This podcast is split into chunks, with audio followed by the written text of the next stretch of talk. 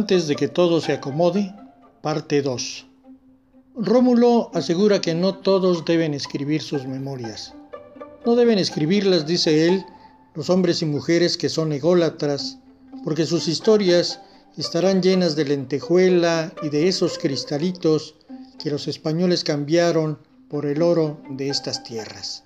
No deben, dice él, escribirlas los jóvenes, porque les falta vivir, les falta tiempo para caminar sendas luminosas o llenas de espinas. Es lo que Rómulo piensa.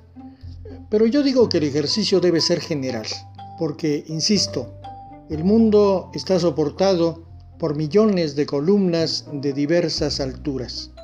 Si los jóvenes escriben sus memorias a manera de diario, éstas estarán frescas, como atunes recién pescados.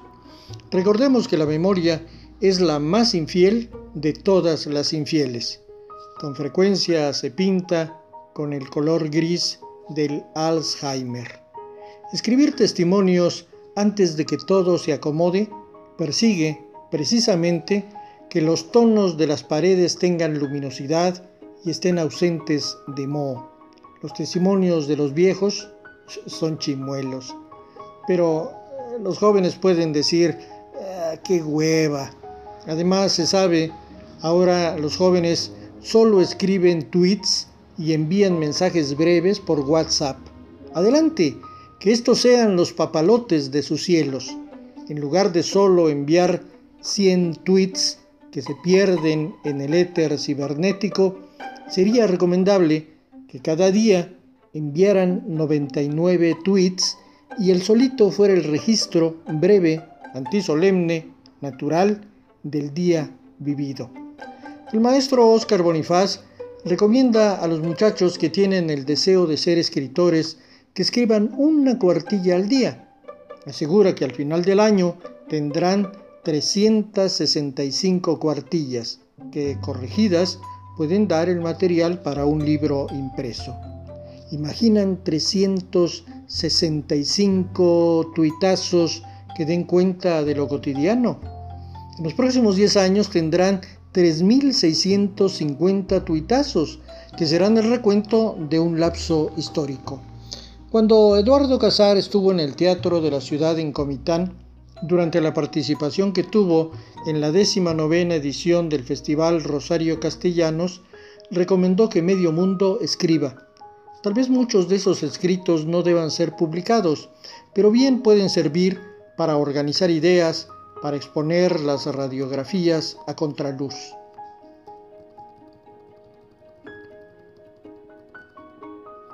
Toda vida merece ser contada.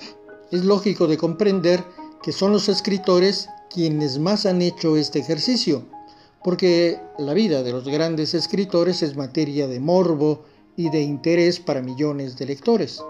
Además, los escritores saben que las vidas deben pasarse al papel. Tal vez fue Gabriel García Márquez quien nos legó no solo su testimonio, sino el título que sintetiza el interés de escribir las memorias. Gabo escribió la biografía que nombró Vivir para contarla. Un poco como si dijera que la vida que no se cuenta sirvió para nada. Vive la vida y antes de que todo se acomode, cuéntala, para que otros sepan que viviste, que fuiste parte de ese engranaje maravilloso que es la vida. Y si alguien en este instante preguntara, ¿Qué cuento de mi vida? El nombrado Gabo podría dar la respuesta inmediata. La vida no es la que uno vivió, sino la que uno recuerda y cómo la recuerda para contarla.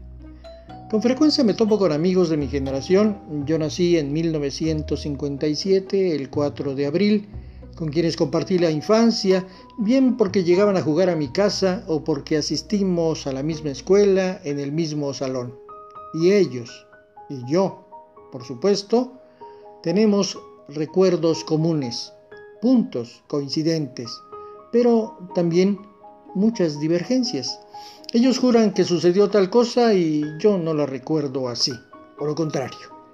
Este ejercicio se denomina IAC, intento de acomodo del caos. Es preciso que existan esos ángulos que no dejan ver la horizontal perfecta. Es bueno que así suceda, porque si solo existiera una versión de la historia, esta sería falsa de entrada. Dije que Rómulo piensa que los megalómanos y mitómanos no deben escribir sus memorias, porque éstas sin duda estarán trepadas sobre ladrillos. Yo discrepo de tal prohibición. Al contrario, yo aliento a que todo mundo escriba sus memorias, incluidos los Dorian Gray del mundo. El mundo también está sustentado sobre esos falsos cimientos. Ah, cuántos escritores están picados por la víbora de la soberbia y cuentan solo luces y esconden sus sombras. Que me lo digan a mí, que conozco a más de 10 amigos escritores chiapanecos que cuentan mitos acerca de su personalidad y que los riegan como si, en lugar de regar una simple planta rastrera, regaran una ceiba tan alta como la que acompaña al templo de San Caralampio en Comitán.